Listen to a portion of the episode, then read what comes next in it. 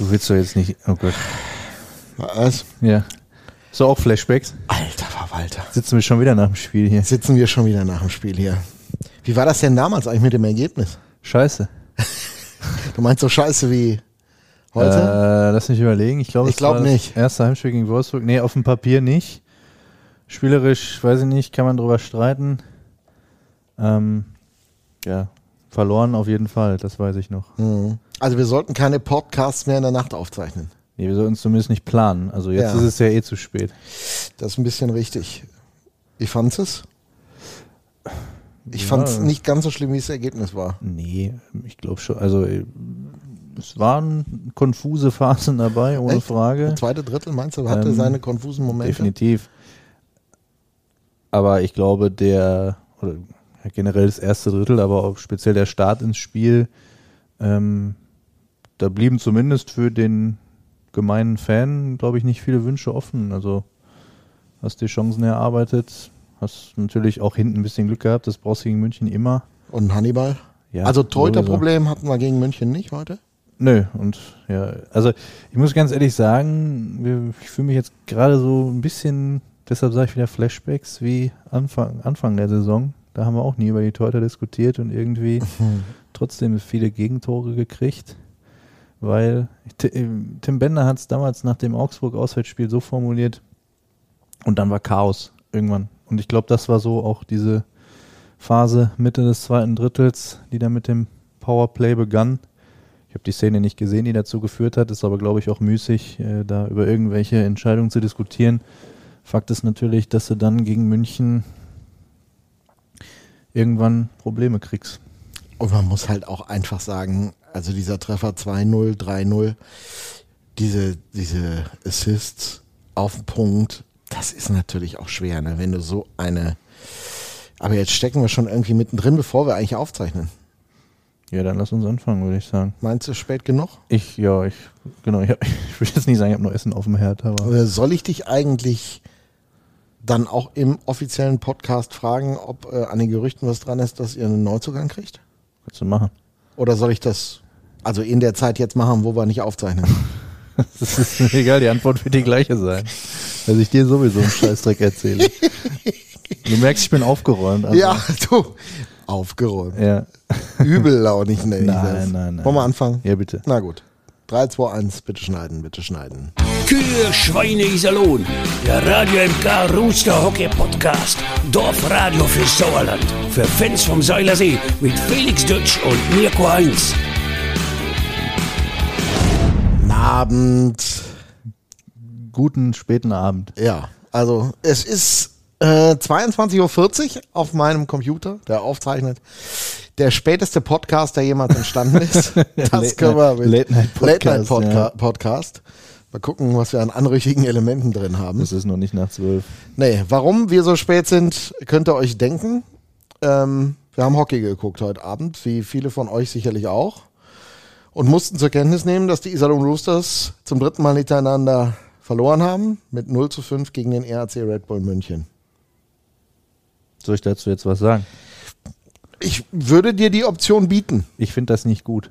Ich auch nicht. Also das können wir beiden, glaube ich, festhalten, dass wir das nicht gut finden. Aber es ist bittere Realität und wir müssen zur Kenntnis nehmen, dass auch unter dem Eishockey-Messias Greg Poss, und ich bitte das nicht alle, die es mit Kirche so haben, also so despektierlich auszulegen, wie sich das anhört, aber viele haben ihn so genannt. Ich mag das Bild, wo Jesus ein Bild von ihm hochhält, trotzdem gerne. Das ist, Nein, das stimmt. Aber die Realität ist eingekehrt. Auch da gibt's mal Niederlagen, aber ähm, wir haben ja gerade schon angedeutet, so schlimm, wie es äh, sich für den Moment anhört, war es am Ende nicht. Ja, also sicherlich, wenn man in, jetzt in den letzten, ich klammer das Wolfsburg-Spiel mal aus, ähm, das kannst du sicherlich verlieren, kannst du aber vielleicht auch gewinnen ähm, oder zumindest was mitnehmen, aber letztlich speziell in den letzten beiden Spielen dann im Durchschnitt sechs Treffer kassierst und ähm, ja zumindest auf dem Papier dann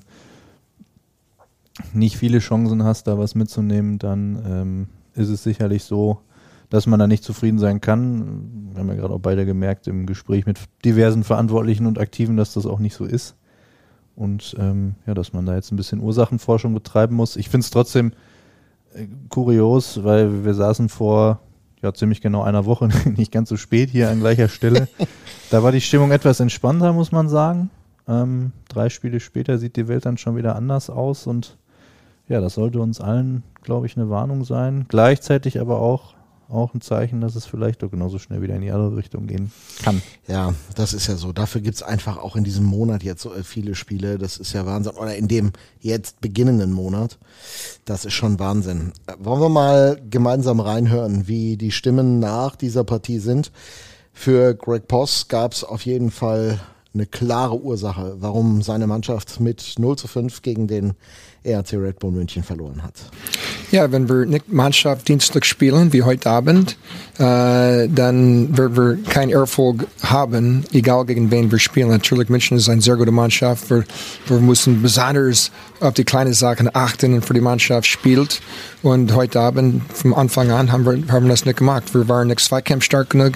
Wir haben viel zu viel Torchancen aufgegeben, schon im ersten Drittel. Äh, wir können Hannibal Weizmann bedanken, dass wir waren nicht früher in Rückstand. Äh, und ich meine, wir haben phasenweise ähm, vor diesen letzten drei Spiele sehr gut gespielt und erfolgreich gespielt und wir haben, Schüsse geblockt und wir haben, wir sind von der Strafbank ferngeblieben und, ähm, und wir haben gute Backchecken gemacht und gute, wir waren Zweikampf sehr stark und haben gewonnen. Das hat sehr viel Spaß gemacht. Heute Abend, ich glaube, keiner hat Spaß. Ich glaube, dass wir, wenn wir als Einzelspieler auftreten, haben wir keine Chance, egal gegen wen wir spielen. Dabei gab es Momente an diesem Hockeyabend, wo ihr tatsächlich auch mit Chancen in Führung hättet gehen können. Sind das dann in solchen Spielen besondere Momente, dass wenn du die dann nicht machst, diese wenigen Möglichkeiten, du dann gegen München am Ende keine Chance mehr hast? Ja, das Problem ist, dass wenn wir, wenn, wenn sowas geht nicht unsere Richtung, wir dürfen nichts in unseren Kopf hängen lassen. Das war was, das geht nicht. Wir müssen einfach kämpfen. Wenn es nicht reingeht, ist egal, weiterspielen und gut defensiv spielen und warten auf die nächste Chance. Aber sofort, wir waren 2-0 in Rückstand, ähm, wir haben ein bisschen aufgegeben. Und das haben wir in Auszeit genommen und äh, jeder hingewiesen, dass so geht's nicht. Ähm, dass wir mindestens kämpfen, das kann jeder. Ähm, und ich meine, zweikampfstarker müssen wir unbedingt sein, egal gegen wen wir spielen. Wenn wir das machen, wir haben ein sehr wir, haben gute Talent in unserer Mannschaft. Das liegt nicht am Talent. Das liegt an, ähm, an, die, äh, an die Situation, wo wir nicht für die Mannschaft spielt. Und wenn wir äh, nicht Zweikampf stark, dann wir können unser Talent nicht sehen. Macht dir das ein bisschen Sorgen, dass dieser Trend jetzt über drei Spiele mal so ein bisschen wieder reingekommen ist in die Mannschaft? Oder sagst du, ach, ich habe schon eine Idee, wie wir da rauskommen? Nein, wir haben schon eine Idee, wie wir, wie wir rauskommen. Ähm, so kompliziert ist es nicht. Ähm, aber andererseits müssen wir das ganz schnell tun. Wenn wir möchten unsere Saisonziele erreichen, wenn wir, nicht, wenn wir möchten nicht absteigen, äh, müssen wir rauskommen, weil wenn wir weiter so kommen, stecken wir wieder in Abstiegskampf, auf jeden Fall. Altlasten. Was kannst du mit diesem Wort anfangen? Ähm, jetzt gesamtwirtschaftlich äh, im Verein gesehen oder sportlich diese Saison? Sportlich diese Saison. Aber ist so ein bisschen, also er kommt wieder auf den Punkt zurück, den er ganz am Anfang, als er angefangen hat, in der Woche, als man gegen Bietigheim gesprochen hat, er gespielt hat. Da muss man sagen, hat er ähnliches verlocken lassen, was er sich von der Mannschaft wünscht. Und da sind wir gerade so ein bisschen wieder, oder? Ja, diese, also ich, ist einfacher gesagt äh, als getan. Du musst zwei Kämpfe gewinnen. Ähm, ich glaube schon, dass, dass jetzt diese letzten drei Spiele schon zeigen, dass wenn es mal nicht läuft, wie es jetzt halt an dem Wochenende so war, dass du dann eben auch die Kleinigkeiten, dass die dann eben nicht in deine Richtung laufen. Du hattest heute, ich glaube, nicht gefühlt nicht einen Lucky Bounce mal irgendwie, wo dann mal was draus entstehen könnte oder so. Ähm, Schüsse aus halbwegs aussichtsreichen Positionen kommen dann eben vielleicht ein bisschen zu zentral an der einen oder anderen Stelle. Ähm, du lässt dich ein bisschen zu lange an der Bande festmachen, dass dann die Hilfe kommt, dass du den Zweikampf dann doch verlierst, dass du die Scheibe nicht rauskriegst, wie beispielsweise dann auch vor dem 0-1, das auch zu dem viel zitierten psychologisch Schlechtesten. schlechtesten Zeitpunkt, ich glaube, es war das anderthalb Minuten ja, vor Drittelende. Ich glaube, wenn du nach dem ersten Drittel mit 0-0 in die Kabinen gehst gegen Red Bull, die auch einmal mehr wie jetzt schon im ersten Spiel, dass sie hier waren, eine blitzsaubere Leistung aufs Eis gebracht haben und uns sicherlich an der einen oder anderen Stelle auch aufgezeigt haben, wie es gehen kann und äh, dass da vielleicht auch noch ein bisschen was fehlt, was glaube ich aber auch in der Situation, aus der wir kommen, nachvollziehbar ist.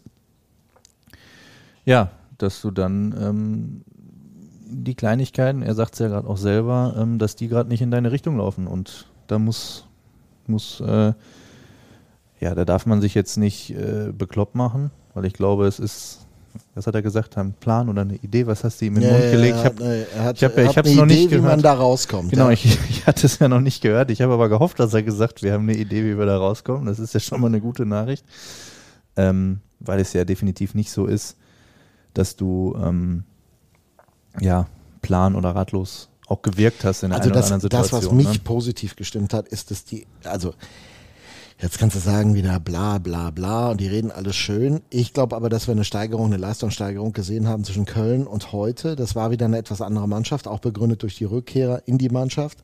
Na klar, sind die noch nicht wieder bei 100 Prozent, wenn sie eine Woche, zehn Tage nicht trainiert haben teilweise. Muss man halt auch sehen. Trend war okay. Ähm, und gegen München verlierst du halt dann auch mal. Ich hab so viele Spiele gegen München gesehen, also auch Rooster-Spiele gegen München. Wenn du im ersten Drittel ein Tor machst oder eben mit einem 0-0, da hast du vollkommen recht, rausgehst aus dem Drittel, hast du nochmal ein anderes Spiel mit der Chance. Aber dann kriegst du den, dann weißt du, uh, und dann entwickelt sich natürlich auch so ein Trend. Die Lucky Bounces, die du zu Recht angesprochen hast, davon hast du nicht viel gekriegt. Ja, und dann gibt's hinten raus, das muss man aber auch wieder sagen, und das ärgert mich dann echt, ein paar dusselige Strafzeiten, die dir auch die Chance nimmt, dir ein gutes Gefühl zu holen. Also, ich glaube ja dran, dass wenn man im Hockey auch mal 0-4 hinten liegt oder 0-5, machst zwei Tore, kommst du ein bisschen wieder zurück, um dir Selbstvertrauen zu holen fürs nächste Spiel, was ja auch kein ganz unwichtiges ist. Das macht schon was mit der Mannschaft. Und so hast du halt nichts gemacht. Also ich will die Strafzeiten an sich, die würde ich persönlich jetzt nicht werten wollen. Du kannst da als neutraler Beobachter sicherlich vielleicht nochmal ein anderes Urteil treffen. Ich äh, mag das jetzt inhaltlich nicht, aber Fakt ist, ähm, ich glaube auch schon gegen Wolfsburg, aber auch, äh, also in Wolfsburg, auch in Köln und auch wieder heute, haben wir, ohne es jetzt genau zu wissen, aber gefühlt deutlich mehr Strafzeiten genommen als in den Spielen davor, die wir gewonnen haben. Aus welchen Gründen auch immer. Auch da ist es sicherlich- wieder eine Frage von Kleinigkeiten. Komme ich zu spät, ähm, dann ist es halt ein Beinstellen und ich spiele ihm nicht die Scheibe raus. Das sind manchmal Kleinigkeiten, das ist eben so.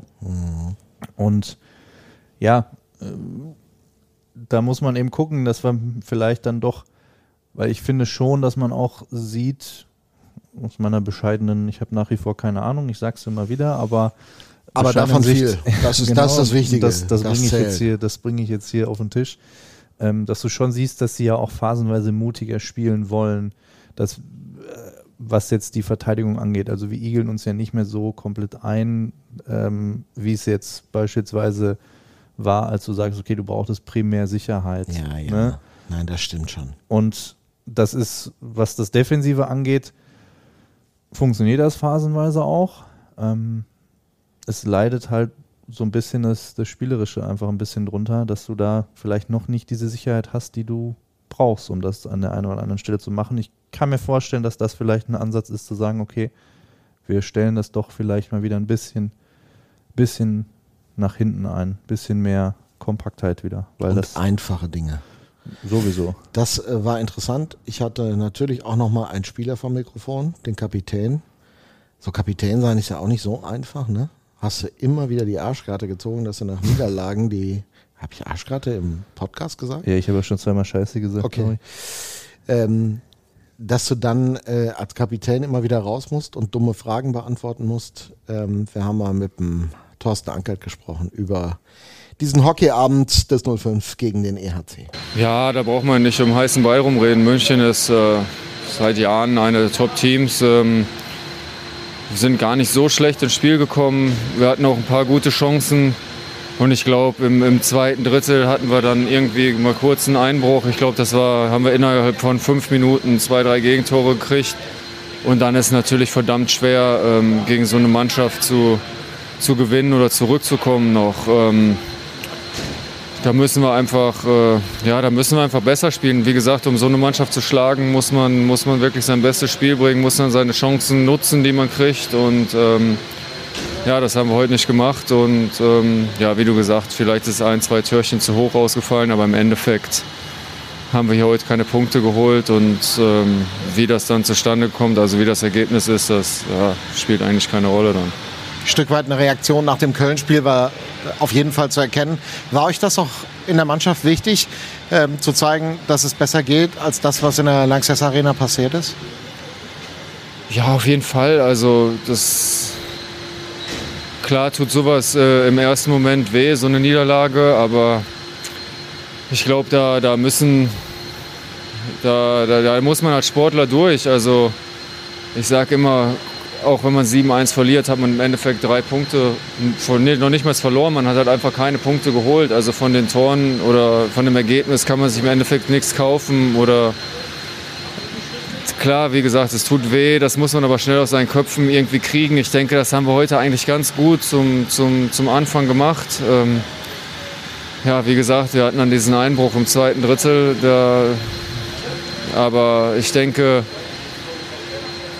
ja, auch wenn es ein bisschen nach dem, nach dem Spiel jetzt schwerfällt zu sagen, ähm, das war eine richtige Reaktion, aber das war schon ähm, ein Stück weit wieder ein Schritt in die richtige Richtung. Aber da können wir uns natürlich nichts von kaufen. Ein Stück weit. Wir waren eigentlich auf dem, auf dem richtigen Weg, sind jetzt wieder ähm, davon abgekommen und jetzt müssen wir schleunigst einen Weg zu finden, äh, äh Weg finden, wie wir, wie wir wieder auf, äh, wie wir wieder Punkte sammeln und ähm, da können wir, da können wir nicht mit zufrieden sein, wenn wir sagen, äh, ja, wir haben heute äh, eine gute Reaktion gezeigt oder was auch immer. Im Endeffekt zählt es nur 60 Minuten vernünftig zu spielen und dann ähm, am Ende auch mit ein paar Punkten in der Hand dazustehen.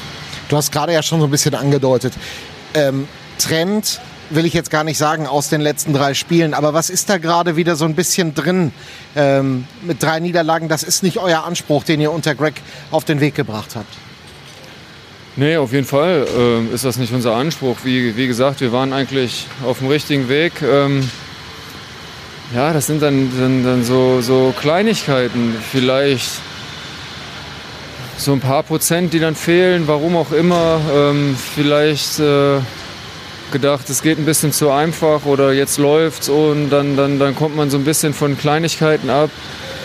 Vielleicht äh, sind wir auch in einfach heiße Gegner jetzt reingerannt. Ein bisschen Scheibenglück hier und da, aber auf solche Sachen dürfen wir nicht schauen. Wir müssen, wenn es nicht läuft, dann, ähm, dann müssen wir jetzt wie wir es auch am Anfang, wo, wo, wo Greg übernommen hat, ähm, gemacht haben, wirklich die, die simpelsten und die kleinsten Kleinigkeiten noch genauer, noch besser machen und irgendwann arbeitet man, dann, äh, arbeitet man sich dann wieder so raus und dann fallen die Pucks auch vielleicht wieder so, wie, wie man es braucht. Aber ja, ich würde jetzt lügen, wenn ich, äh, wenn ich, wenn ich äh, nach den ganzen Siegen, wenn ich dann gedacht hätte, dass wir jetzt nie wieder zwei, drei Spiele in Folge verlieren. Also das war, das war eigentlich klar, dass das jeder Mannschaft, äh, jeder Mannschaft, äh, ähm, die da steht, wo wir vielleicht nochmal passieren, passieren wird. Ähm, das ist nie schön, aber da muss man, das muss man jetzt analysieren, da muss man äh, Klartext reden und da muss man versuchen, schleunigst wieder,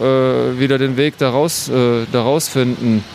Aber ähm, ja, das ist natürlich nie das Ziel, äh, so dann wieder in so eine Niederlagenserie reinzustarten. Aber wie ich gerade schon gesagt habe, ähm, wir konnten jetzt auch nicht alle, alle damit rechnen, dass wir jetzt äh, ungeschlagen oder mit, äh, mit drei Niederlagen bis zum Ende der Saison da durchmarschieren. Also da müssen wir jetzt wieder, das ist auch eine neue Situation mit Greg, wo wir mit, mit Greg jetzt zusammen einen Weg daraus finden, uns da rausarbeiten äh, werden. Und ähm, das wird uns dann im, im, in Zukunft auch, auch, stärker machen, weil wir auch solche Situationen äh, durchgegangen sind. Dann lass uns so noch einen Satz über das Spiel in zwei Tagen reden. Ist wieder ein besonderes. Ist Düsseldorf auch eine Mannschaft, die im Moment vielleicht nicht den besten Lauf hat. Wie groß ist die Vorfreude auf Derby? Ja, ich muss sagen, ich äh, sehe das immer ein bisschen nüchtern. Das ist jetzt ein Spiel Freitagabend hier am Seiler See. Da freue ich mich eigentlich drauf. Die Halle wird wieder äh, voll sein. Die Leute werden wieder, wieder zahlreich kommen, uns unterstützen und ähm, das macht immer enorm viel Spaß. Und ob der Gegner dann Düsseldorf oder wer auch immer ist, ist mir eigentlich relativ, äh, relativ egal. Wir wissen, dass das äh, dass sie jetzt auch vielleicht nicht den besten Lauf haben, wie du, wie du gesagt hast, dass es auch eine Mannschaft ist, die tabellarisch da in der Region steht, wo wir eigentlich hinwollen. ähm, ja, wir werden uns jetzt morgen darauf vorbereiten, was, was Analyse angeht und was auch immer. Und dann ähm, müssen wir versuchen, da den, den Bock umzustoßen am, am Freitag. Sagt er, der ankert, Thorsten. Da kannst du ja dann sagen, hör mal, bah, ist der unemotional, ist Derby. Aber das interessiert ihn wirklich nicht, ne? Der hat mehr Bock auf Spielen als auf Bedeutung. Ja, also vor allem, ich glaube, als äh, langjähriger Kölner oder Spieler der Kölner Haie und jetzt, glaube ich, auch noch wohnhafter Kölner, interessiert den Düsseldorf eh nicht. Wir reden gleich nochmal über Düsseldorf, also Ja. das Spiel. Ähm, eine Sache nochmal aufgreifen aus dem Interview, Kleinigkeiten. ja, Er also sagt's auch, ne? Er sagt es. Ich glaube, man merkt auch, dass er und damit stellvertretend natürlich auch für die Mannschaft sich durchaus Gedanken über die Situation machen. Ähm, und ähm, letztlich, es, es klingt halt so viel einfacher, als es ist. Die Kleinigkeiten noch genauer, noch richtiger machen. Ähm, Haben wir schon mal sehr intensiv drüber gesprochen, ne? definitiv. Ich glaube, in Verbindung mit dem, was Greg auch gesagt hat, von wegen ein bisschen, ein bisschen mannschaftsdienlicher, äh, also nicht so mannschaftsdienlich gespielt, die letzten Spiele vielleicht. Ähm, ich mag da jetzt auch nicht konkret jemanden rausnehmen. Ich glaube auch nicht, dass er da konkret jemanden im Auge hatte, sondern generell einfach wieder ein bisschen mehr Klarheit in die Aktionen kriegen, die Scheibe auch mal rauskriegen. Ähm, sich nicht in diese Zweikämpfe verstricken lassen. Ich habe keine Ahnung, wie das geht. Ich bin aber auch Gott sei Dank nicht der Trainer oder ein Aktiver auf dem Eis. Ähm, aber ich glaube einfach, dass das ja ein bisschen mehr, ein bisschen mehr Klarheit dann dir auch die Sicherheit gibt, um genau diese Kleinigkeiten dann auch wieder in deine Richtung laufen zu lassen. Dass das funktionieren kann, haben wir vor gar nicht allzu langer Zeit gesehen und ja, entsprechend, ähm, es ist einfach so, dass du auf einem schmalen Grat wanderst, wo du mal links, mal rechts und ähm, dann verlierst du auch mal und dann wirst du hoffentlich auch mal wieder gewinnen. Das war Teil 1 des Podcastes. Jetzt folgt Teil 2, ein Interview-Podcast-Teil. Und äh, wir machen ein kleines Geheimnis draus. Wen wir denn jetzt bei uns haben. Wir haben es ja heute Nachmittag schon aufgezeichnet. Wäre anders nicht gegangen. Also hört mal rein in diesen zweiten Teil. Ein bisschen Passion steckt schon dahinter. Oder, Jochen? Ja, Veit, Mannschaftsarzt der Iserlohn Roosters, sollten wir vielleicht ihm noch geben. Also eigentlich Dr. Jochen Veit. Ich freue mich auch total bei euch zu sein. Es hat, Danke für es die hat, es hat keiner gesagt, dass wir uns freuen, dass du bei uns bist, aber wir haben erstmal nur gefragt, ob du mit Leidenschaft bei der Sache bist. Ich bin äh, schon immer mit Leidenschaft bei der Sache, weil ich als Kind nie selber Eishockey spielen konnte, weil es in Würzburg einfach nur eine offene Eisfläche gab. Ähm, und ähm, seit 2007 tatsächlich ja schon bei den Roosters, also in meinem Jubiläumsjahr quasi. Nein, ich bin mit Leidenschaft Jahre bei der sind das Sache. dann? 15. 15. Jubiläumsjahr. Da lache ich ja, der schrei ja Kuchen. 1990. Ich gehe bald auf die 35 Du zu. bist ja dieses Jahr auch, hast du nicht, bist du nicht auf 50 geworden dieses Jahr? Ich bin auch 30 geworden dieses Jahr, korrekt, ja. Zum 20. Mal 30 geworden. Ja. Ja. Also, Also, ein großes Jubiläumsjahr für unser Mannschaftsarzt. wir freuen uns auf jeden Fall, dass er sich die Zeit genommen hat, denn dieser Teil, das, also es ist ein sehr geiler Podcast, der zu fünf unterschiedlichen Uhrzeiten quasi entstanden ist. Das ist nachmittags jetzt eine Aufzeichnung vor dem Spiel gegen München. So geil, weil anders ging's ja nicht. Der Jochen muss ja wieder nach Hause, denn, und das sollten wir auch sagen, der Jochen wohnt halt nicht mal eben über die Straße. Nee, und ich hatte tatsächlich, ähm, als ich persönlich ein kleines Problemchen mit meinem Körper hatte, das große Glück, dass ich auch mal bei ihm Du vorbeischauen hattest konnte. ein Problem mit deinem Körper. Ja, und Hattest. Oberkörperverletzung, Okay. wie man so schön Mhm. sagt, ähm, dass ich da auch mal bei ihm vorbeischauen konnte. Das ist ein, ist ein kleiner Weg auf jeden Fall in die Ja. Praxis. Warum tust du dir das an, tatsächlich aus der Nähe von Münster? So ist es ja, diesen Job hier am Seilersee zu machen, Jochen. Also Münster ist ja Eishockey-Diaspora, da gibt's ja leider nichts. Wir hatten irgendwann mal versucht, einen Verein aufzubauen, das hat aber leider auch nicht funktioniert. Jetzt gibt's noch nicht mal mehr Eis in Münster. Das heißt, wenn man aus dem Münsterland kommt und äh, Eishockey schauen möchte oder in meinem Fall betreuen möchte, dann muss man so oder so fahren. Und vor Iserlohn war ich ja noch bei den Rivalen Oberhausen und Herne tätig. Und ähm, letztlich ist es dann egal, ob ich von Münster aus oder Nordwalde aus bis nach Iserlohn fahre oder nach Oberhausen und Herne. Das nimmt sich einfach nix. Und gut, andere Arbeitnehmer pendeln auch eine Stunde. Und insofern macht mir das gar nichts aus. Okay, also Arbeitnehmer bedeutet Reichtum.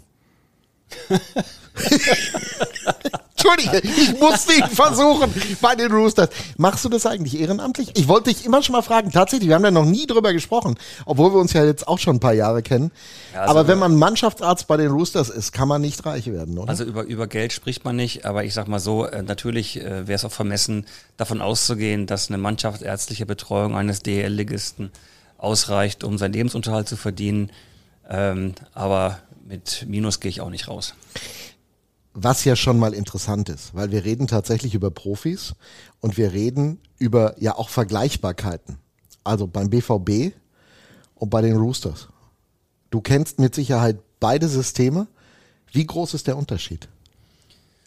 Oh, wir wollen jetzt eigentlich die Roosters nicht schlecht aussehen lassen, aber das sind nun mal ich die glaube, Realitäten zwischen Profi-Fußball also, und Profi-Eishockey. Also was ist, was ist zum Beispiel, ich weiß zum Beispiel, dass es Vereine gibt, gerade in der ersten Fußball-Bundesliga, die einen festangestellten Mannschaftsarzt haben, der dann tatsächlich erst als, als Erstverdienst diese Vereinstätigkeit hat. Mhm. Das weiß ich. Ähm, aber darum geht's mir halt wirklich überhaupt gar nicht. Also da bin ich dann wirklich zu sehr ähm, Eishockey-Fanatiker und dem Sport schon eben seit Kindheit verbunden. Darum geht's mir nicht. Aber trotzdem nochmal die Frage, medizinische Abteilung, bevor wir gleich mal ins Detail gehen und mit einem Thema anfangen, natürlich, was dich auch in den letzten Wochen, Monaten, ja, leider Jahren auch gequält hat, nämlich Covid-19 wie müssen wir uns die Unterschiedlichkeiten in der Abteilungsstruktur dann tatsächlich mal vorstellen? Wie sind die Roosters aufgebaut im medizinischen Bereich und wie ist es, ist es so ein Fußballclub beispielsweise? Also da sind tatsächlich gar nicht so die großen Unterschiede, weil das sind auch Fragen, die ich dann meinen Kollegen, die ich auf diversen ähm, Foren dann oder in diversen Foren dann auch treffe und bei Veranstaltungen, die ich dann auch stelle. Ähm, vielleicht sind mehr Physiotherapeuten eingestellt, vielleicht ist die Möglichkeit da, eine apparative Diagnostik im Stadion laufen zu lassen. Aber grundsätzlich sind nicht unbedingt riesengroße Unterschiede. Auch die Kollegen im Fußball haben Fachkollegen, mit denen sie zusammenarbeiten, Kooperationen, wie wir sie auch haben.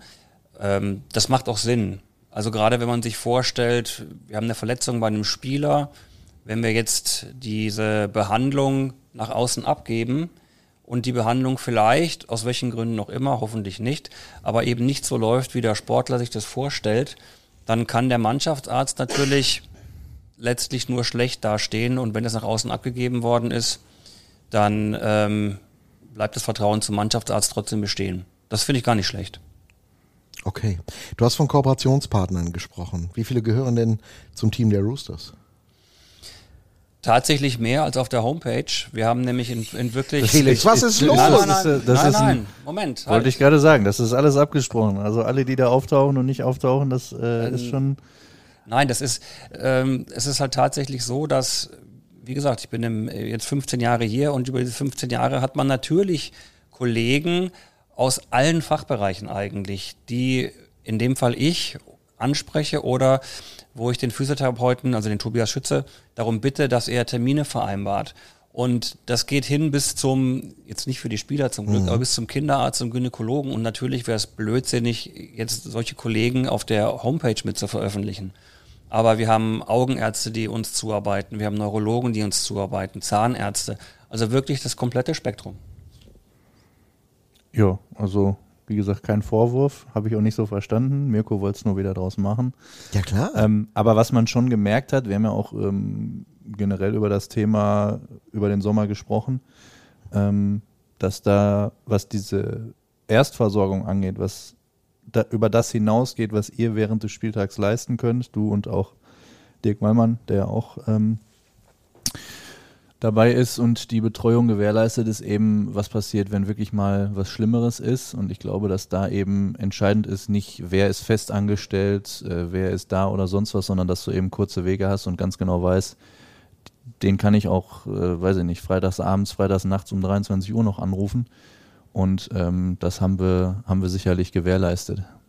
Also man muss sich das wirklich vorstellen wie ein Netzwerk, mhm. weil wir haben die unmittelbare Versorgung, die natürlich erst hier in der Halle erfolgt durch Dirk Mallmann oder mich oder die Physiotherapeuten, durch die gesamte Abteilung. Übrigens auch vom gegnerischen Team dann teilweise. Jeweils, ne? genau, das der Mannschaftsarzt der Heimmannschaft ist immer für beide Mannschaften erstmal unmittelbar zuständig. Danach gegebenenfalls Rettungsdienst und dann eben in dem Fall jetzt auch das nächstgelegene Krankenhaus, also hier in Iserlohn. Da haben wir eben jetzt gerade dieses Jahr die Strukturen etwas neu sortiert, neu geordnet in der Kooperation mit der chirurgischen Abteilung von Herrn Professor Esenwein, dem wir da auch sehr dankbar sind, dass er da uns entsprechend unterstützt. Aber selbst da ist es so, dass ähm, die Kollegen im Krankenhaus sagen, gegebenenfalls bei speziellen Verletzungen, passt auf, vielleicht wäre eine weitere Versorgung nach der Akutversorgung in einer Spezialklinik nötig. Ich sage mal ein Beispiel, Mundkiefer-Gesichtschirurgie wäre so ein so ein Thema, wo man dann sofort sagen würde, wenn jemand einen, einen Schuss ins Gesicht bekommt und die entsprechenden Strukturen verletzt sind, dass das natürlich in der Fachklinik weiter behandelt werden muss. Und genauso haben wir für verschiedene Verletzungen verschiedene Kollegen, die teilweise wirklich deutschlandweit verteilt sind, die, die wir dann ansprechen würden, wenn es eine spezielle Verletzungssituation gibt, die über das, ich sage jetzt mal, vielleicht ähm, minimal Nötige hinausgehen. Also kann ich es mir so vorstellen, es passiert eine Verletzung eines Spielers der, der Roosters auf dem Eis. Bis du weißt, was er hat, wie viele Stunden vergehen?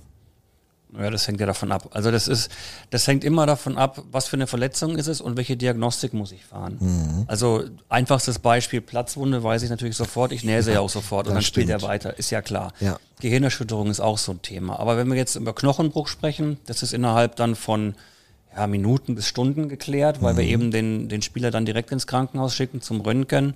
Wenn dann ein MRT nötig ist, haben wir das häufig innerhalb der ersten 24 Stunden. Auch da haben wir auch verschiedene Kooperationspartner und da bin ich auch sehr dankbar, dass wir eben zeitnah wissen, wie wir es am optimalsten behandeln. Es geht ja gar nicht immer darum, ich hab, bin nur neugierig und will wissen, wie lange der ausfällt, weil auch bei einer schweren Prellung kann er vielleicht am übernächsten, übernächsten Tag auch nicht spielen. Mhm. Aber ich muss natürlich wissen, wie muss ich ihn weiter versorgen. Darum geht es eigentlich bei der schnellen Diagnostik. Natürlich will die Presse immer wissen, was hat er. und dann wird dann und dann wird dann gerne gesagt Oberkörper Unterkörperverletzung. Meine Lieblingsverletzung, ja, alle beide. Und meistens vertauscht man es dann noch, also meistens ist dann genau falsch rum gesagt. Äh, aber das ist ja auch egal. Ähm, ich habe äh, weil letztlich geht es darum, der Spieler ist verletzt und das kann sogar oder, oder, oder, entscheidet auch dann der Spieler mit dem Physiotherapeuten zusammen am nächsten Tag. Wenn er in seinen Schlittschuh nicht reinkommt, dann kann er auch bei einer schweren Prellung vielleicht am übernächsten Tag nicht spielen. Aber natürlich müssen wir wissen, ist der Knochen gebrochen. Auch für die Perspektive natürlich im Profiverein, wie lange fällt er aus? Das ist ja auch dann die, die zweite Frage, die in dem Fall bei der Diagnostik auch äh, mit, mit reinspielt. Faktisch du, hast du gerade einen erwähnt, der in diesem Gesamtkontext eine Riesenrolle spielt. Das ist Tobi Schützer als Physiotherapeut. Der kann man es so ein bisschen beschreiben, auch die verlängerte Hand im Alltag ähm, von dir hier im Verein ist, weil du bist natürlich nicht jeden Tag hier, das muss man auch sagen. Du hast noch eine Praxis in Nordwalde, deshalb äh, ist es auch unmöglich, dann jeden Tag hier zu sein, sondern du bist es zu den Spielen, zu besonderen Tagen, wenn es drauf ankommt. Wie viel ist er auch einen kleinen Teamarzt, auf der anderen Seite aber auch, und das finde ich ja auch immer im Physiotherapeuten, ähm, auch so ein bisschen Psychologe für die Mannschaft. Auf jeden Fall beides. Also Tobi ist auf jeden Fall äh, der Kontakt in meinem Telefon, der am häufigsten angerufen wird. Ähm, nach, da kommt lange Zeit nichts dahinter. Dann deine leider. Frau, hoffe ich. Ähm, wie gesagt, da kommt lange Zeit leider nichts dahinter. Und äh, Tobi kennt auch die Uhrzeiten, wann er mich am besten erreicht. Also meistens irgendwie so um, um halb acht, bevor meine Sprechstunde losgeht oder um ja, so halb zehn, wenn ich mal einen Kaffee trinke. Das sind so meistens die Zeiten, zu denen wir telefonieren, dann wieder irgendwann in der Mittagspause. Und das ähm, ist tatsächlich täglich eigentlich, kann man mhm. sagen, der Fall, weil es halt hinter den Kulissen immer Fragestellungen gibt, immer Dinge zu bewerten gibt, äh, Spieler weiterzuleiten gibt und äh, das macht er für uns. Da bin ich ihm sehr dankbar und diese Kooperation oder diese, diese Zusammenarbeit zwischen uns, die funktioniert wirklich hervorragend. Was mich noch interessieren würde in dem Kontext, du hast ja deutlich gemacht, dass ähm, es eine neue Kooperation mit dem Elisabeth Hospital hier in Iserlohn gibt. Ich will jetzt nicht fragen, warum es die in der Vergangenheit nicht gegeben hat, aber was äh, eröffnet sich dadurch für die medizinische Versorgung einer Eishockeymannschaft? Naja, es war tatsächlich so, dass wir gerade an den, an den, an den Tagen, zum Beispiel also am, am Wochenende, Freitagabends eben kurzfristig eine Röntgenabklärung haben wollten. Wir haben bislang immer mit Chirurgen zusammengearbeitet, äh, denen wir voll vertrauen oder voll vertraut haben. und hatten da auch nie einen Grund irgendwie zu einer, zu einer Klage oder zu einer Sorge. Aber natürlich, wenn ich jetzt sage, ich mache eine Kooperation, also wenn jetzt in dem Fall der Mannschaftsarzt auf den Leiter der Abteilung zugeht und sagt, pass mal auf, ich hätte gerne irgendwie ganz kurzfristig eine Möglichkeit, was abzuklären, wirklich innerhalb von Minuten, vielleicht nach dem Spiel und ich will einfach nur Ansprechpartner haben. Ich möchte einfach nur wissen, okay, an wen kann ich mich direkt wenden, ohne eben in der Warteschleife zu enden, ohne, äh, also dass, dass ich halt direkt eine Antwort auf meine Frage bekomme.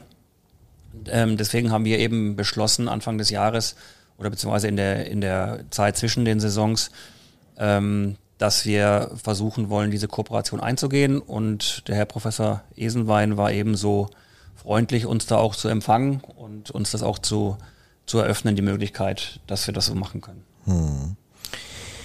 Ich weiß nicht, wie es dir geht, Felix, aber ich habe ja eigentlich. Gut, danke der Nachfrage. Geht's ja auch gut.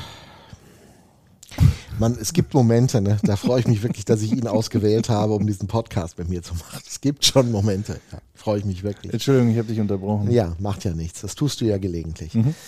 Ich habe über Medizin in den letzten zwei Jahren in meinem Job echt genug geredet. Das ist Fakt. Ich weiß nicht, wie es dir geht. Auch, ja, definitiv. Und selbst Jochen, glaube ich, sogar auch. Und äh, Tobi auch. Also es ist, ist ja äh, sehr kurios, weil ich glaube, als er damals Tobi ist ja seit der Saison ähm, 2021 bei uns, mhm. diese, diese Geisterspielsaison. Als er damals kam, als dann festangestellter Physiotherapeut auch. Ähm, Ach, der ist als Physiotherapeut angestellt. Ich dachte als Covid-Tester. Äh, richtig, äh, das ist alles dann vorsichtig formuliert fürchterlich eskaliert mit den ganzen Testungen und Labore und Kontakt. Und ja, auch der, der Austausch ist ähm, jetzt sicherlich dann über die Zeit auch so gewachsen, weil er notwendig war an der einen oder anderen Stelle. Und jetzt merkt man eben, dass auch so ein grundsätzlicher Austausch da sicherlich nicht verkehrt ist. Ähm, aber ja, also ja, wir wollten ja zu dem Thema kommen, dann lass es uns einfach Ich wollte auch tun. hoffen, dass du eine Frage formulierst, die wir Jochen stellen, Richtig. weil deine Meinung, okay, die kriege ich halt immer, ne? Aber ähm, von Jochen wäre Ich würde es weniger als eine Frage formulieren, sondern generell, Jochen, aus deiner Sicht Corona und die Iserlohn Roosters, Das ist eine ganz große Liebe. Also ich, weil, weil, weil, die Roosters ja. Aber gib uns, also kannst du so. haben am meisten Opfer in der Liga gebracht, was Corona angeht. Wir haben, ja, ich meine, wir haben, genau, wir haben eine bewegte Geschichte, vorsichtig formuliert, sowohl als ganze Branche, als Gesellschaft, aber natürlich auch äh, wir als, als Club. Was waren so die zentralen äh, Punkte, wo du, wenn wir uns so einmal kurz mal zurückerinnern wollen, wo man, glaube ich, auch jetzt noch drei Stunden drüber reden könnte, aber einmal kurz abgerissen. Wo würdest du sagen, das war so das äh, krasseste, was, ist, was, da so, was da so los war? Du wolltest also, doch keine Frage formulieren. Also gut, also doch, jetzt, ich hätte ja schon okay. was gesagt. Genau, also das krasseste war für mich tatsächlich die Situation, dass ja wirklich letztlich bis auf ganz, ganz, ganz wenige Ausnahmen, die dann eventuell auch noch als, als Healthy Scratch gar nicht dabei gewesen sind oder verletzt waren, die komplette Mannschaft wirklich infiziert war. Und ähm, der Umgang damit, trotz allen möglichen äh, Vorgaben seitens der Liga, Empfehlungen der BG, Absprachen unter den Mannschaftsärzten, dann doch ja irgendwie erstmal durchgezogen werden und, und organisiert werden musste, dass ich am Wochenende in der Praxis stand mit allen Spielern, die ich dann wieder untersucht, untersuchen musste und konnte und durfte, damit sie wieder ähm, gesund zurück aufs Eis kommen. Das war ein, ein Mehraufwand, den ich bei einer Profisportmannschaft in dem Sinne so nicht erwartet hatte natürlich. Ich habe es natürlich trotzdem gerne gemacht, das ist, das ist gar nicht das Thema, aber das war schon eine außergewöhnliche Belastung. Also ich bin dann damals ja mit Tobi Schütze zusammen eben, wir haben uns, wir haben uns, das muss man sich vorstellen, wie so einen erweiterten Geocache. Also er hat sich auf der Karte angeguckt, welcher Spieler wo wohnt und wir haben die alle zu Hause besucht und äh, immer verkleidet, rein in die Klamotten, raus aus den Klamotten und äh, Abstriche gemacht und beziehungsweise Blutuntersuchungen gemacht und im Vollschutz. Das war schon der Wahnsinn. Und ähm, ich bin heilfroh, dass wir haben, das ist ja auch alles veröffentlicht worden, das ist ja kein Geheimnis, wir hatten ja wirklich alle möglichen, ähm, wie sagt man, alle möglichen Formen des Viruses gesehen, also alle möglichen Ausprägungsgrade von ich merke gar nichts bis hin zu, ähm, wir haben da doch wirklich auch organische Probleme, ähm, die ähm, längerfristig schwierigere Probleme hätten verursachen können. Und ich bin heilfroh, dass bei allen Spielern, die ich nachuntersuchen konnte, jetzt auch im Sommer, diese ganzen Probleme wirklich alle wieder ähm, weg sind und dass die alle wieder gesund sind. Und da bin ich sehr dankbar und hat mir aber auch gezeigt, dass dieses Vorgehen, wie wir es eben in der Zeit gemacht haben, sicherlich auch so richtig war. Genau, wollte ich jetzt gerade sagen, nochmal kurz darauf eingehen. Wir haben ja wirklich, ich war ja nun mal auch dabei, ähm, auch, ich glaube, den ganzen Januar mehr oder weniger immer gefragt, was ist denn jetzt eigentlich, was ist denn jetzt eigentlich? Das ist auch sehr ermüdend. Ähm, wir haben ja wirklich auch dafür gekämpft, dass man sagt, nein, ähm, das mag sein, dass die wieder negativ sind. Wir dürfen die noch nicht zurück aufs Eis schicken. Wir dürfen noch nicht zurück ins Mannschaftstraining gehen, weil sonst wird es eben gefährlich. Rückblickend, ähm, wenn man sich da einem Druck, der sicherlich von außen so ein bisschen an uns auch herangetragen wurde, ähm, da gab es ja ganz, ganz viele, weiß ich nicht, andere Vereine, Ligaverbände, Menschen von ganz außen, die noch ganz andere Meinungen hatten, auch privat, was weiß ich nicht alles. Ähm, wenn man sich dem gebeugt hätte, sagst du jetzt also auch rückblickend, da hätte wirklich was passieren können. Oder wäre wahrscheinlich sogar was passiert. Ja, ganz klar. Also ich, ich bleibe auch dabei, weil es eben ja immer noch in dem Sinne da keine, ich, keine, keine Zahlen gibt, ohne dass ich da jetzt irgendwie Panik machen möchte. Aber die Pandemie in dem Sinne ist ja für beendet erklärt worden von der beiden. Nichtsdestotrotz äh, ist das Virus weiterhin existent und wird auch weiter Infektionen führen. Und die Frage ist, wie wir damit umgehen was wir gemacht haben, war sicherlich richtig. Und klar, als medizinische Abteilung sitzt man immer im Spannungsfeld zwischen Erwartungsdruck ähm, der, der Spieler, der, der Verantwortlichen. Ich habe das große Glück, dass da wirklich die Rusas, das muss ich, das, ich betone das immer, aber es ist auch wirklich so, da wirklich gesagt haben, nee, wir nehmen uns alle Zeit, die es halt braucht. Und ja, es hat lange gedauert, aber nochmal, ich bin froh, dass in den Folgeuntersuchungen sich herausgestellt hat, dass alle wieder gesund sind, soweit wir das eben be beurteilen können. Das Problem ist halt bei dem Virus, das habe ich auch schon öfters gesagt, dass es zu sogenannten Endothelschäden kommen kann, also Veränderungen an der Innenseite der Blutgefäße. Und ob das wirklich dann längerfristig noch Probleme macht, kann man ja gar nicht absehen. Ja, ich kann ja nur beurteilen, ich kann immer nur das beurteilen, was ich reproduzieren kann. Ich kann EKG schreiben, ich kann es wiederholen, ich kann eine Belastung machen, ich kann Ultraschall machen. Das, was ich da beurteile, Blutwerte und so weiter, das ist alles okay. Und da bin ich erstmal froh drum. Aber das bringt uns, glaube ich, auch zum, zum nächsten Thema, nämlich so. Ich würde ich würd gerne noch so. eine. Jetzt hast du eine, mich unterbrochen. Ja, okay. Darf gut. ich auch mal? Ja, ist ein gutes Recht. War diese Pandemie für dich die größte Herausforderung in deiner Arbeit als Mannschaftsarzt? Ich glaube, als Mediziner weiß ich nicht, da wirst du schlimmere Dinge erlebt haben. Aber als, als Sportmediziner verantwortlich für eine Mannschaft, war das die größte tatsächliche Herausforderung, weil du eben keinen Erfahrungsschatz hattest, auf den du zurückgreifen könntest, persönlich? Oder war dann auch die Abstimmung mit vielen anderen aus, aus der DEL so gut, dass man sich darum keine Sorgen machen musste?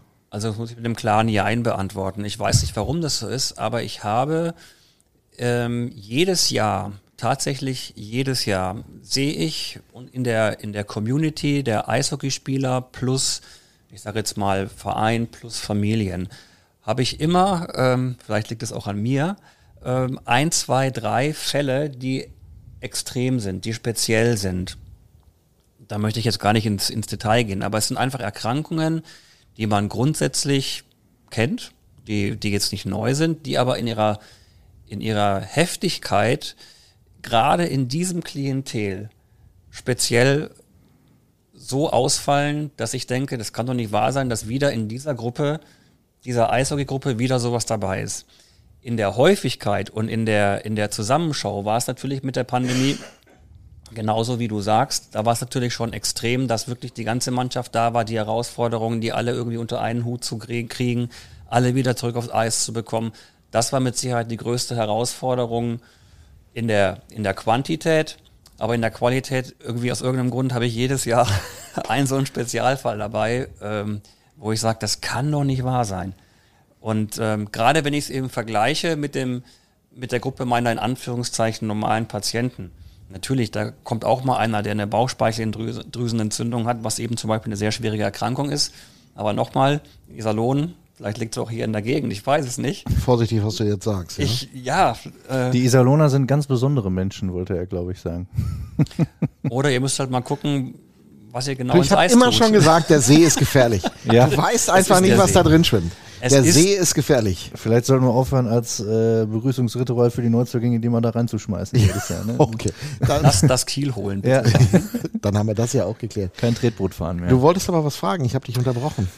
Stimmt. Hast du wieder vergessen, ne? Das habe ich nicht wieder vergessen. Okay, aber mir bitte. ist jetzt tatsächlich über das, was du gerade erzählt hast, äh, auch noch ein Aspekt von dem Ganzen, der mir nach wie vor in der öffentlichen Betrachtung, auch in der Rückschau immer noch zu kurz kommt. Deshalb nochmal die Frage, wie belastend ist diese ganze Sch Scheibenkleister, hätte ich jetzt fast gesagt, psychisch gewesen. Für Aktive, für Leute wie dich, die drumherum waren, ähm, und natürlich dann auch äh, letztlich für so eine ganze Mannschaft, für so eine ganze Organisation, die ja dann auch unter dem Damoklesschwert Abstieg äh, irgendwo dann doch wieder performen musste. Wie hast du das erlebt, diese psychische Belastung von allen Beteiligten eigentlich?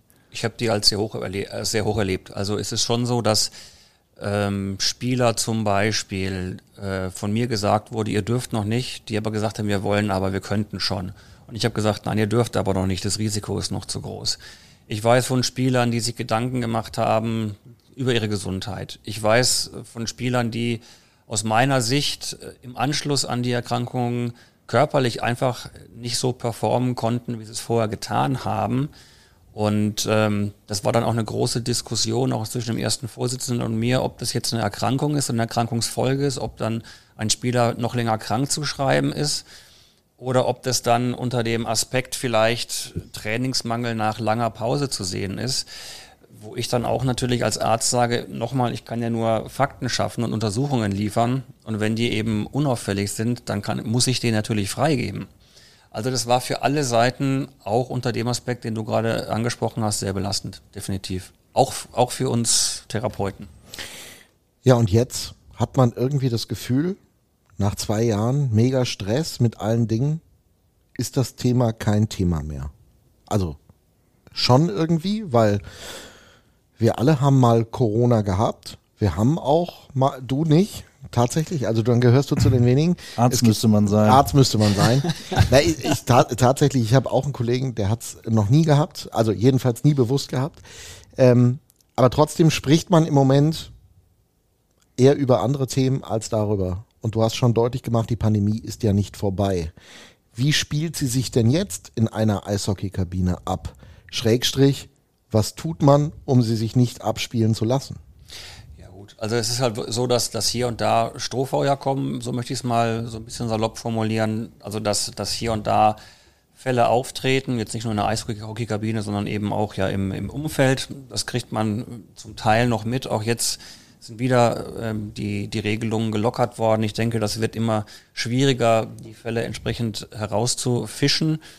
Bei uns sieht es natürlich so aus, dass wir da immer noch sehr hellhörig sind und wenn wir das Gefühl haben, dass ein Fall da sein könnte, wird natürlich dann entsprechend auch getestet, um sicherzugehen, dass nichts ist, aber natürlich auch generell die Sensibilisierung auch mit anderen grippalen Infekten, dass wir dann lieber einen Spieler noch einen Tag länger zu Hause lassen, um die anderen zu schonen. Auch andere Infekte können, können Organschäden verursachen, als das Risiko zu gehen, dass was passiert. Unter dem Motto Dr. Jochen Räth. Ich habe mir jetzt mal wieder eine Erkältung eingefangen, wie ich sie lange nicht mehr hatte. Wir haben einen Podcast ausfallen lassen müssen, weil es tatsächlich nicht ging. Ist es denn so, dass wir es auch nicht mehr gewöhnt sind, aufgrund der Maskentragerei, so mit so Effekten umzugehen? Würde mich jetzt ganz persönlich mal interessieren. Ich hoffe, auch ein paar von den Leuten draußen, die uns jetzt wegen Eishockey zuhören. Aber ich fand das schon interessant, wie sehr mich der weggeflasht hat. Nach langer Zeit mal wieder. Das war schlimmer als meine Corona-Erkrankung, die ich äh, über Weihnachten im vergangenen Jahr hatte. Und das, verstehe ich gar nicht, weil du gehst doch jeden Morgen im Seilersee baden. Also und trotzdem hat es Ja. dich erwischt. Ja, Nein, ich, Spaß ich laufe beiseite. erst drei Runden rum und gehe dann noch mal im See schwimmen. Nein, Spaß beiseite. Also es ist tatsächlich so, dass, ähm, dass wir das dieses Jahr, oder ich das zumindest dieses Jahr in der Praxis sehe, auch andere Kollegen, mit denen ich spreche, denen geht's genauso, dass dass in der Heftigkeit die, diese grippalen Infekte, dass, ob das jetzt der RS-Virus ist, der jetzt wieder in der Presse erschienen ist, oder eben auch ein Influenza-Virus, das ist ja egal. Unser Immunsystem ist sicherlich zwei Jahre lang weniger trainiert worden, weil eben Masken getragen worden ist, weil keine Hände geschüttelt worden, weil sich nicht in den Arm genommen wurde, keine Veranstaltungen, kein Kinobesuch, abends we- weggehen, essen war nicht drin. Das ganze öffentliche Leben findet jetzt wieder statt. teilweise werden diese Maßnahmen eben individuell gelockert. Masken nur noch, wenn es unbedingt sein muss. Im Kaufhaus, wer trägt im, im Kaufhaus noch eine Maske von euch beiden? Hand hoch?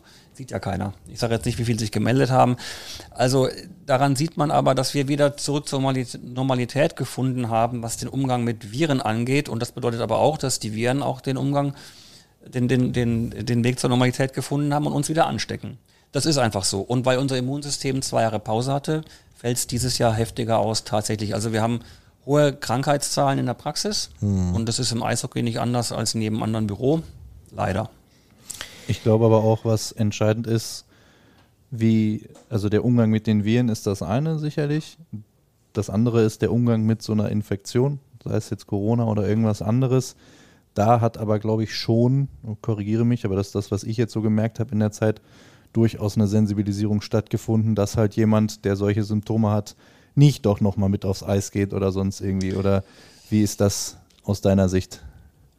Gut, jetzt für die Kabine mag das stimmen. Individuell äh, aus dem Alltag der Praxis muss ich sagen, das ist sehr individuell unterschiedlich. Ne, mir geht es ja jetzt auch um unsere. Ja, unsere nö, da, da mit Sicherheit. Also da ist es ja wirklich so, und da ist ja wieder der verlängerte Arm Tobi, der eben täglich mit mir telefoniert und wir da im ganz engen Austausch sind und da lieber auch eine Blutabnahme zu viel gemacht wird als zu wenig. Also da sind wir sicherlich näher am Puls als noch vor drei Jahren. Das ist tatsächlich so. Kommen wir zu einem anderen Thema, das aber auch eine extreme Rolle spielt und da hatten wir in der Vergangenheit schon mal mehr Sorgen. Ich muss das ja immer vorsichtig formulieren, um es nicht herbeizureden. Also, es gibt einen Eishockeyverein, der hat die Halle nah an einem See. Und dieser Eishockeyverein hatte auch in der Vergangenheit mal mehr Probleme mit muskulären Geschichten, zu Saisonbeginn mit Verletzungen, die entstanden sind, als das vielleicht in einer aktuellen Saison so ist. Ist das, was wir erleben, gerade bei den Roosters, ja auch im Vergleich zu vielen anderen, also äh, gegen einen Achillessehnenriss, wie das bei Brandon O'Donnell passiert ist, in Düsseldorf kannst du nichts machen. Das ist einfach so eine Situation. Aber ich habe das Gefühl, dass im Moment andere Vereine mit mehr Problemen kämpfen, als es die Roosters tun. Worauf würdest du das zurückführen in dieser Saison? Auf die Arbeit, die du, Tobi, die anderen von B2B, die ja für den Fitnesslevel und für andere Dinge verantwortlich sind, dieses Zusammenspiel, das dann doch sehr, sehr gut harmoniert?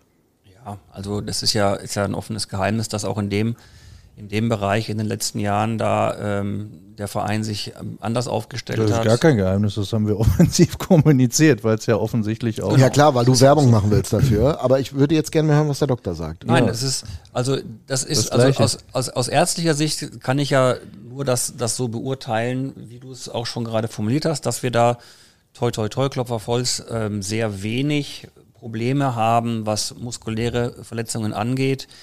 Ähm, dass der Tobi, der Max und der Björn, die sind da höchst motiviert, alles für den Verein zu tun, auch mehrmals am Tag Behandlungen noch stattfinden zu lassen, außer der Reihe. Da bin ich sehr dankbar und es ist so, dass wir da wirklich zurzeit sehr wenige Verletzungen haben. Natürlich könnte man jetzt genauso gucken, ja, okay, welcher Trainer hat welches Trainingsprogramm in welcher Phase der Saison wie durchgezogen. Das wäre aber dann ein bisschen zu einfach, glaube ich. Also ich persönlich denke schon, dass natürlich eine intensive ähm, sportwissenschaftliche Betreuung mit Trainingssteuerung dazu beiträgt, dass solche Verletzungen deutlich reduziert werden können. Mit allem, was dazugehört. Definitiv. Wie sieht, wie sieht diese Trainingssteuerung aus? Kannst du uns mal so ein bisschen mitnehmen, was da alltäglich getan wird? Naja, also, also ich jetzt mal als Beispiel natürlich, wenn ich jetzt einen verletzten Spieler an mir nehme. Natürlich kriegt er Physiotherapie verordnet und wird behandelt, auch, auch mehrmals täglich. Das fängt direkt nach der Verletzung an in der Kabine. Ähm, und sobald der sich halt wieder bewegt, wird halt schon genau geguckt, okay, wie ist das Ausmaß der Bewegung, in welche Bewegungen kann er beschwerdefrei reingehen, wie kann ich es ausreizen, in Kombination mit Behandlung, ob das Massagen sind, Dehnen, ähm, Kälteanwendungen etc. pp. Da ist also ein ganz breites Spektrum. Und wir versuchen da natürlich äh, das, das volle Bild, was wir haben, die, alle Möglichkeiten auszuschöpfen. Hinzu kommt, eine sehr individualisierte, viel individualisiertere Betreuung des Spielers, der noch kein Patient ist, vom ersten Moment eigentlich, wo er mit den Roosters in Kontakt tritt. Heißt, wie gearbeitet wird, wie ernährungswissenschaftlich drauf, drauf geguckt wird, all das hat, du hast es gerade von der Entwicklung gesprochen, Aber auch das ist ein, spannender, ein spannendes Phänomen, wie sich das dann Stückchen für Stückchen ergibt. Natürlich, also wir haben natürlich im, im medizinischen Bereich erstmal die ganz normale Untersuchung, die den, den körperlichen Status festlegt vor der Saison. Aber dazu machen wir eben auch äh, diese Funktionsanalysen, ähm, also diese Bewegungsanalysen und gucken uns an, okay, welcher Spieler hat vielleicht in welchem Bereich Einschränkungen, dass wir schon vor der Saison wissen, wo müssen wir über die Saison mit dem einzelnen Spieler vielleicht noch dran arbeiten, um dann weitere Verletzungen, um den vorzubeugen. Das läuft tatsächlich über B2B in Dortmund. Und ähm, ja, der Erfolg gibt mir recht. Ich finde das wirklich, äh, finde es bemerkenswert, denn wenn man wirklich in der Liga rumkommt, dann haben andere doch in dieser Saison richtig große Schwierigkeiten und äh, wollen wir hoffen, dass das äh, den Iserlohn Roosters erspart bleibt. Also wir quatschen schon ein paar Minuten. Ich würde gerne noch von meiner Seite ein Thema ansprechen, was äh, in den letzten Jahren ähm, tatsächlich, bevor wir vielleicht nochmal über die Zusammenarbeit der Mannschaftsärzte auch in der Liga sprechen und über den Austausch, auch das Renommee, was du gewonnen hast in, in den letzten zwei Jahren, äh, was immer wieder ein großes Thema war und so ein bisschen wieder verschwunden ist, auch hinter Corona. Das ist das Thema der Gehirnerschütterung im Eishockey hat die neue Ausrüstung, hat die Weiterentwicklung von Helmen, haben die Banden, die neu eingeschraubt worden sind, in die Hallen. Hat das eigentlich aus deiner Sicht tatsächlich Wirkung gezeigt und die Situation verbessert für die Spieler? Also da kann ich auch eben nur auf die Zahlen gucken und da sieht es tatsächlich so aus, dass wir insgesamt ein paar weniger haben. Ich denke auch, dass äh, ein Faktor ist, ich habe mich da mit Lars Brüggemann mal in der letzten Saison darüber unterhalten, dass die, wie die Regelauslegung natürlich ähm, auf dem Eis gepfiffen wird, dass viel, doch, doch, doch viele Dinge abgepfiffen werden, die möglicherweise zu einer ähm, Schädelverletzung geführt hätten und dass die Spieler da vielleicht auch ein bisschen vorsichtiger sind. Aber Klopfer auf Holz, wir haben dieses Jahr und auch im letzten Jahr, was das Thema Komotio angeht, zum Glück auch weniger Schwierigkeiten als in den Jahren davor, ja. Liegt das an der Ausstattung, die die Spieler auch. haben, oder dass sie auch selber sensibilisiert sind und vielleicht nicht mehr diesen letzten Schritt gehen, was den anderen anbelangt? Also ich, ich sage das jetzt im Positiven für die Spieler. Ja, ja. Ich glaube, das ist alles. Das ist alles. Wir, wir, hatten einmal, wir hatten einmal ein Symposium in Berlin vom Spitzensport in, im da ging es genauso um dieses Thema und dann kam die Frage auf, auch wegen Gesichtsverletzung, warum spielen Eishockeyspieler denn nicht mit Vollvisier? Das könnten sie ja. Weil da so waren, cool aussieht. Da waren Eishockeyspieler vor Ort, die dann auch interviewt worden sind, äh, damals von den Eisbären Berlin. Und genau, was du gerade sagst, weil es nicht so cool aussieht, das ist halt so. Also Umgang mit der Thematik ist die eine Seite, Ausrüstung die andere Seite. Also es ist dieses Zusammenspiel, sicherlich. Und klar, sensibilisiert sind alle, weil natürlich auch aus, gerade in den nordamerikanischen Profiligen, auch was Football angeht, aber auch eben Eishockey, natürlich da Schreckensmeldungen kamen vor einigen Jahren. Und klar, also wenn man dann vielleicht den einen oder anderen sogar persönlich kennt und weiß, welche Langzeitfolgen das dann gehabt hat für die Psyche insbesondere, wird man natürlich schon stutzig und hellhörig und macht sich auch Sorgen. Wir hatten auch Spieler hier am Seilersee, die auch deswegen ja, sich überlegt haben, ob sie weiter spielen möchten, ob sie aufhören sollten oder vielleicht sogar ihre Karriere beenden mussten. Gibt's leider im Sport und ähm, wollen wir eigentlich nicht sehen. Die Liga tut sie genug. Wenn ich in die National Football League schaue drüben, dann ist es ja so, dass man da wirklich rigoros umgegangen ist mit dem Moment. Man hat auf dem Spielfeld einen Bereich geschaffen, meistens sind es so kleine Pavillons, wo ein Spieler, der in der Vermutung steht, dass er von einer Gehirnerschütterung betroffen sein könnte aufgrund eines Spielzuges, der vorher stattgefunden hat. Der wird sofort rausgenommen, wird in dieses Zelt gebracht, dann werden Untersuchungen gemacht und erst wenn ein neutraler Mediziner das als positiv erklärt, dass er keine hat, so wie es aussieht erstmal, darf er wieder raus. Also zumindest ist der objektive Eindruck von der NFL relativ groß. Tut bei uns die Liga genug? Boah, das ist ein schwieriges Thema. Also die Liga überlässt sehr viele Entscheidungen dem Arzt und dem Spieler. In okay. allen möglichen Bereichen. Mhm. Und da das ist jetzt erstmal nicht als wertende Aussage zu verstehen. Das ist erstmal, das ist das erstmal so. ne? Das ist erstmal so. Also es ist, es gibt halt äh, Bereiche, die, ähm, die, die natürlich äh, beurteilt werden müssen vom, vom Arzt und natürlich muss der Arzt sich auf das verlassen, was der Spieler einem sagt. Ähm, aber so festgelegt wie das, was du gerade sagtest, ist es, sind diese Dinge eben nicht. Würdest du dir das wünschen? Äh, Entschuldigung, Felix. Was ja, also, also wir, wir Mannschaftsärzte, wir diskutieren ja sehr viel, auch untereinander. Da ist eigentlich ein sehr guter Austausch. Jetzt nochmal zurück auch zum Thema Corona. Da haben wir sehr viele ähm, Konferenzen gehabt, online Zoom-Konferenzen und wir sind uns da eigentlich schon einig. Und natürlich würde man sich hier und da auch etwas mehr Unterstützung seitens der Liga wünschen, das sage ich ganz ehrlich. Aber ähm, letztlich ist es gut, dass, dass wir Ärzte uns untereinander eins sind und äh, dass wir da eigentlich die, eine ähnliche Meinung haben oder eine gleiche Meinung haben.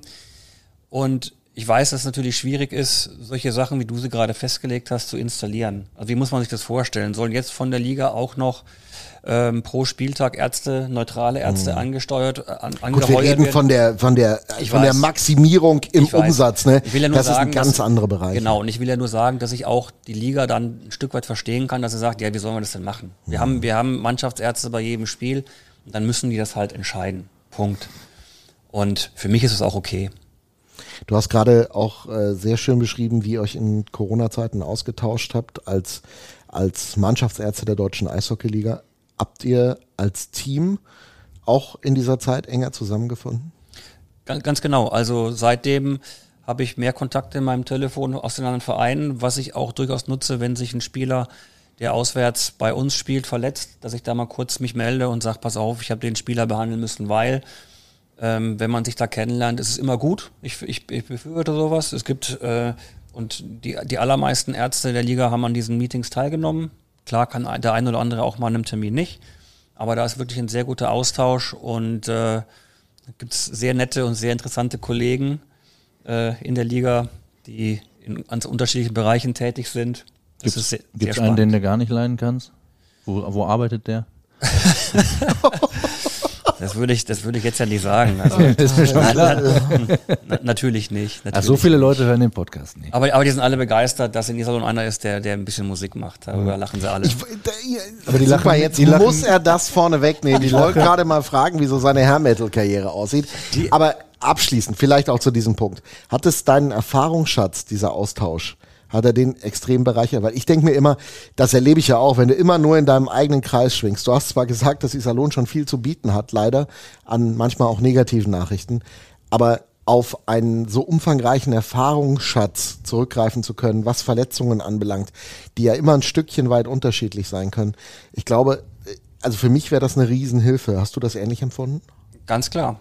Also ganz klar. Ich äh, in dem Zusammenhang erzähle ich mal ganz gern von meinem allerersten Einsatz als Sportmediziner. Ich habe damals den berühmten ersten FC Nordwalde am Spielfeldrand betreut und Ui, wusste Kreisliga FC C. Kreisliga A und Okay, wusste nicht so genau, was ich machen soll und habe halt eine Tasche dabei gehabt mit einem Desinfektionsspray und ein bisschen äh, Verbandsmaterial. Eisspray, Eisspray und drauf. mitten, ja. mitten im, äh, in der ersten Halbzeit kommt ein Spieler auf mich zugerannt, reißt sich sein Trikot hoch und sagt, Doc, ich brauche was für die Luft. Und ich dachte mir, ich muss jetzt irgendwas machen. Hast du ihm Einsprechen gegeben? Ich habe gesagt, dreh dich mal um. Ich habe in meine Tasche geguckt und das Einzige, was ich gefunden habe, war mein Desinfektionsspray. Ich sag zu ihm, tief einatmen. Er atmet tief ein und sagt, schon viel besser. Dann habe ich gewusst, so funktioniert Sport. Placebo-Effekt wirkt, ja. Das Ganz ist, genau. Ist ja auch Was war wirklich drin? Ja, Alkohol. Desinfe ja, gut. Desinfektionsspray war drin. Aber ihm hat's geholfen. Also war ja auch alles richtig. Nein, aber was ich sagen will, ähm, es ist wirklich so, dass, dass diese Arbeit natürlich Spaß macht, weil, weil ich auch Eishockey-affin bin und Eishockey einfach geil finde. Aber dass man auch viel lernt, dass man viele interessante Kollegen kennenlernt, die einen auch dann weiterbringen, wenn man eben in einem anderen Ort mal Hilfe braucht. Ich hatte neulich einen Anruf bekommen aus, aus ähm, Baden-Württemberg und habe dann den Kollegen aus Schwenningen tatsächlich angerufen und hat mir geholfen, hat mir da einen Kontakt vermittelt und ja, auch da dieses Netzwerk, diese Netzwerkarbeit ist auch spannend und auch der Umgang mit Verletzungen, also man lernt eine ganze Menge dabei.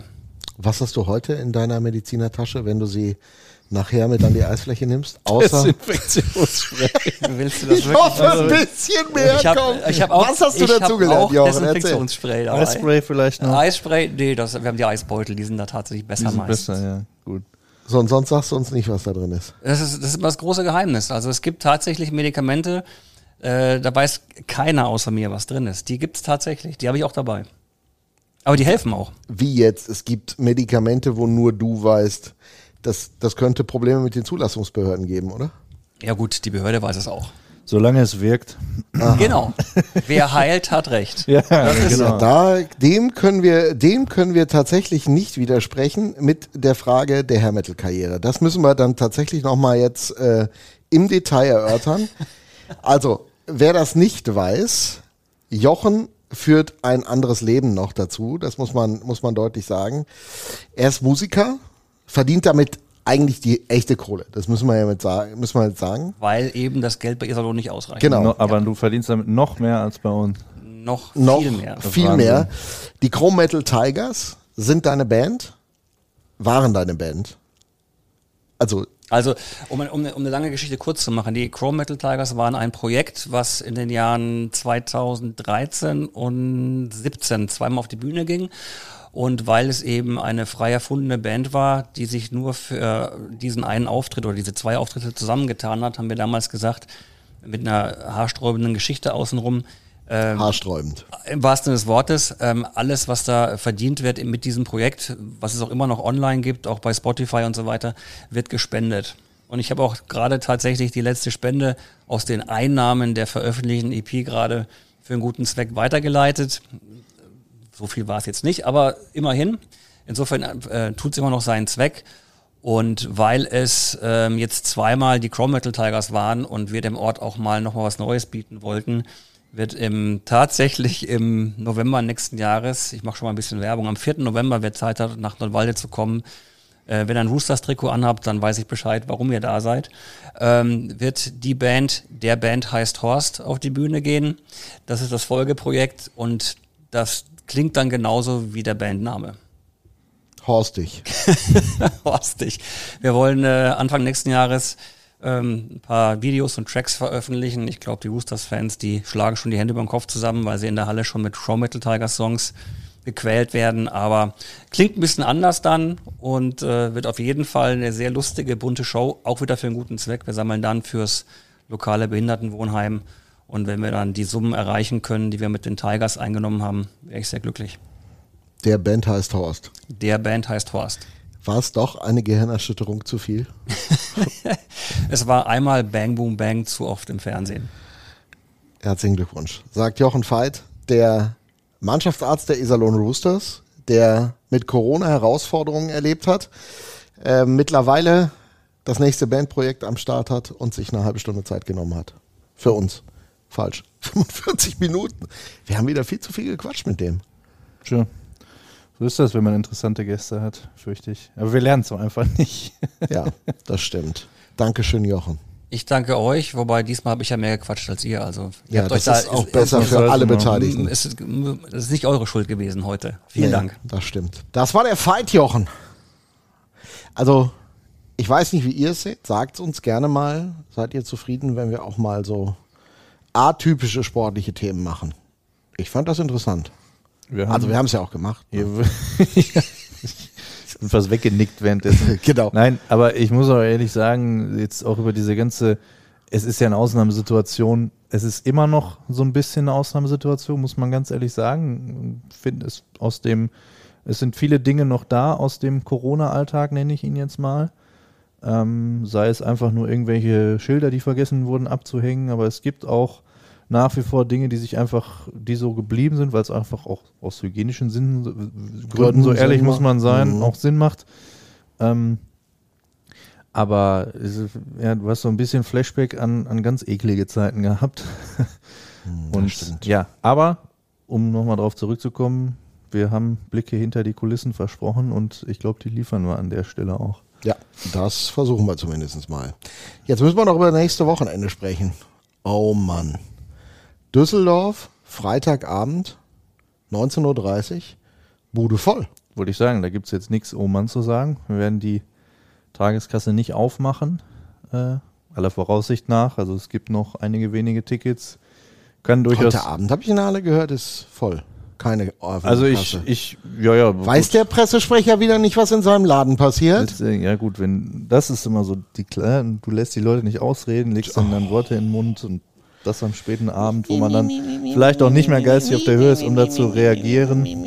Sagen wir es mal so, das Spiel findet am Freitagabend statt. Bis dahin sind Stand heute noch knapp zwei Tage. Ähm, wir haben heute Mittag nochmal geschaut, da waren noch ein paar hundert, also wirklich ein paar knapp über 100, 150 Stehplatztickets zu haben, Sitzplatz restlos ausverkauft. Hospitality restlos ausverkauft. Äh, nichtsdestotrotz, übrigens. nichtsdestotrotz versuchte, versuchen natürlich jetzt äh, auch alle möglichen Leute auch über die persönliche Schiene bei uns im Büro nochmal, ah, kannst du nicht nochmal hier und da und ich mache auch und ich trinke auch nicht viel und so. ähm, das ist äh, so ein bisschen der Klassiker. Also wenn man das hört, kann es sein, dass es noch einzelne Stehplatztickets gibt einige wenige. Aber Freitagabend einfach mal versuchen. Halt nicht mehr. Freitagabend wäre es ein großes Wunder und die würden wir dann auch so noch loskriegen, da brauchen wir keine Abendkasse. Für. Weil ein paar Kumpels hast, die auch kommen wollen. Genau. Gut. Aber die haben ihre Karte eigentlich schon, aber die haben vielleicht auch nochmal Kumpels und bringen noch jemand mit. Wollen wir noch mal über Sport reden? Ja, gerne. Düsseldorf. Du äh, hast die meiner Kenntnis nach äh, als ominöser heimlicher, stiller Beobachter gesehen? Still war ich, genau.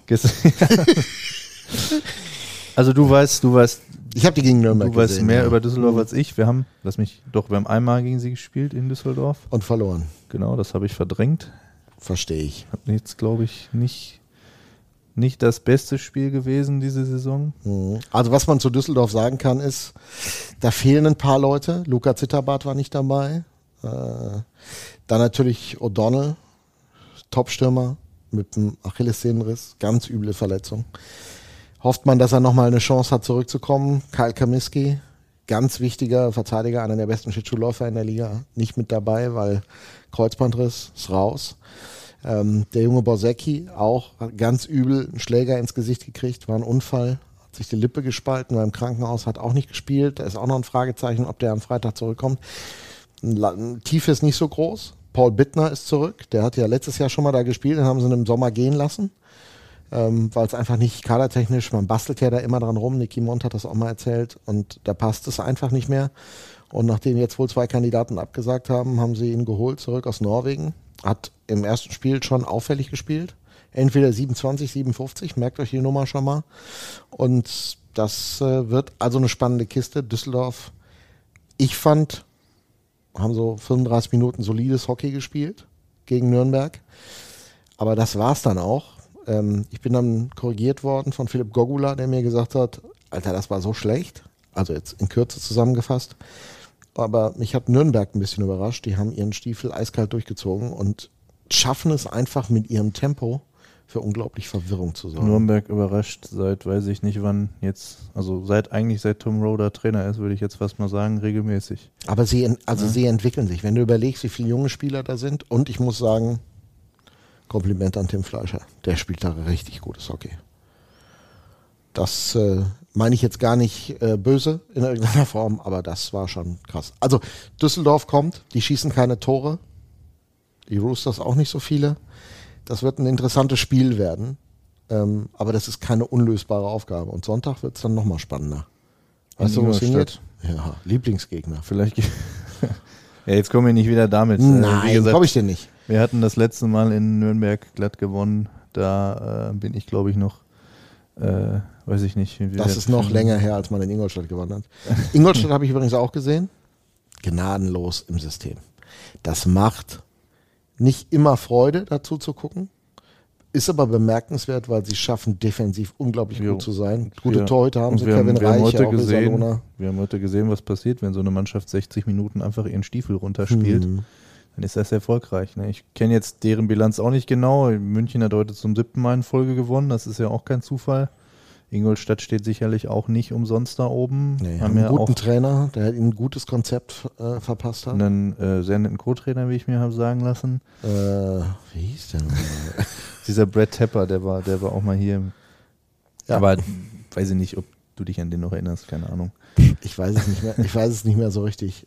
Also ich würde es dir sogar verzeihen, wenn du die Phase verdrängt hast, aber aus anderen nein. Gründen. Also mit, ja, ja, ja. Nein, nein. Äh, ich weiß das, weiß das sehr wohl der Nein, Brad. Das würde ich äh, sagen, die Zusammenarbeit war. Nein, aber das muss man gut. echt sagen. Also dieser Trainerstab funktioniert auch ziemlich gut. Also ich habe den Mark French jetzt mal kennengelernt und das ist ein ganz sympathischer Kerl. Das muss man echt sagen. Und na, mal gucken, was er sportlich gegen die Roosters zaubert. Ich bin mal gespannt. Das haben wir ja nun mal schon zweimal diese Saison gesehen. Speziell, glaube ich, als, als sie hier gespielt haben, war das echt das schon. War, das war so das Spiel, das ich auch gesehen habe, zuletzt in Köln letzten Freitag. Da ging es auch so. Ja, aber letztlich, wenn man sagt, du willst dich weiterentwickeln, jeden Tag ein Stückchen besser werden, ist das ja nun mal das, wo du auch irgendwo hin willst. Und ja, mein Thorsten hat es jetzt gerade an anderer Stelle gesagt, aber ähm, du brauchst einen guten Tag, um so eine Mannschaft zu schlagen. Da muss dann alles zusammenpassen. Aber ich glaube, so weit weg äh, sind wir dann Gott sei Dank doch nicht davon. Wird ein spannendes Wochenende. Das war der Podcast für heute. Jetzt ist auch echt spät. Jo. Muss jetzt in der Haier. ja, und ich nehme mir mal die Freiheit, morgen äh, auszuschlafen. Und dann erst ins Büro zu fahren. Und da seht ihr mal wieder, wie engagiert der Deutsch ist. Genau. Das kannst du komplett Ja, in ja. die Tonne hauen. Richtig. Sehen wir uns morgen 13.30 Uhr dann? Nach dem Training? Ich bin da. Ich, Ich ich, komme mal vorbei. In Jogginghose.